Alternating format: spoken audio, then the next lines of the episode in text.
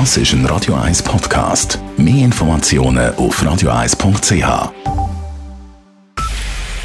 Es ist 9 Uhr. Radio 1, der Tag in 3 Minuten. Mit dem Alles Kral. Der Bundesrat hat heute eine neue Test- und Quarantänestrategie vorgestellt.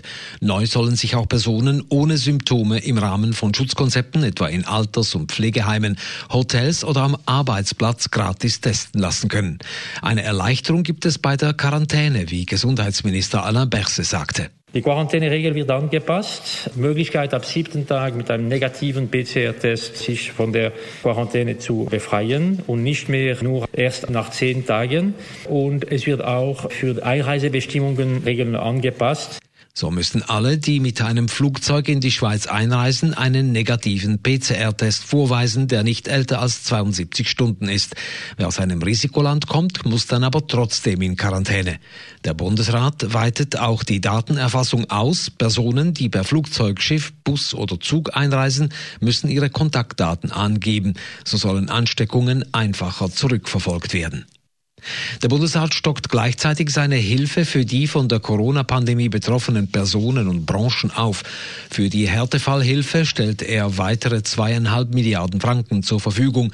Damit kann der Bund für Härtefälle neu auf insgesamt fünf Milliarden zurückgreifen. Arbeitslose sollen zudem drei Monate länger Taggelder erhalten und der Bund will im laufenden Jahr auch die Kosten für die Kurzarbeitsentschädigung übernehmen. Mit diesen Ausgaben mache die Schweiz aber weitere Schulden, warnte Finanzminister Uli Maurer. Wenn wir die Situation des jetzigen Lockdowns betrachten, machen wir täglich etwa 150 Millionen neue Schulden. Pro Stunde wächst der Schuldenberg des Bundes um etwa 6 Millionen, pro Minute etwa um 100.000 Franken. Bisher habe die Corona-Pandemie den Bund 30 Milliarden Franken gekostet. Die Maßnahmen des Bundesrats sind großmehrheitlich auf Zustimmung gestoßen. Die Gewerkschaften und die SP begrüßen insbesondere die Verdopplung der Härtefallunterstützung. Nun müssten aber die Kantone bei der Auszahlung an Tempo zulegen, schreibt die SP. Die SVP lobte insbesondere die ausgeweitete Teststrategie. Allerdings hätte der Bundesrat den Lockdown besser beenden sollen, statt weitere Milliarden für Härtefälle und die Finanzierung der Arbeitslosenversicherung nachzuschieben. Politiker haben am heutigen Holocaust-Gedenktag vor einem Wiederaufflammen von Antisemitismus und Fremdenhass gewarnt. Bundeskanzlerin Angela Merkel sprach von einer immerwährenden Verantwortung Deutschlands. Man dürfe die Opfer der Judenverfolgung, aber auch der Verfolgung der Sinti und Roma, von Menschen mit Behinderungen und von Homosexuellen niemals vergessen. US-Präsident Joe Biden rief seinerseits zum Kampf gegen Geschichtsleugner auf. Es sei eine moralische Pflicht, sich angesichts der Schrecken des Holocausts stets für die Verhinderung weiterer Völkermorde und gegen Fanatismus und Intoleranz einzusetzen. Schweigen bedeute Komplizenschaft, so Biden. In den USA soll es vorerst keine neuen Öl- und Gasbohrungen geben. US-Präsident Biden hat im Rahmen eines Klimaschutzprogramms ein entsprechendes Moratorium bekannt gegeben.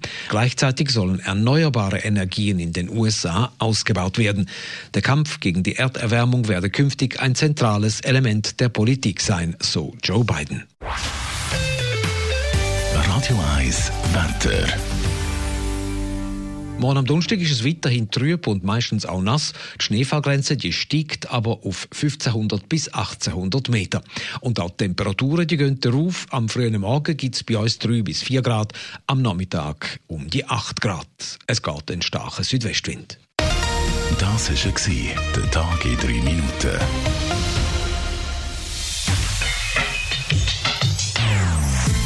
Non-Stop Music auf Radio 1.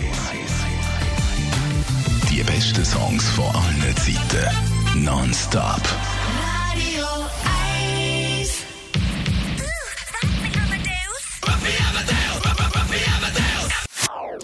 Das ist ein Radio 1 Podcast. Mehr Informationen auf radio1.ch.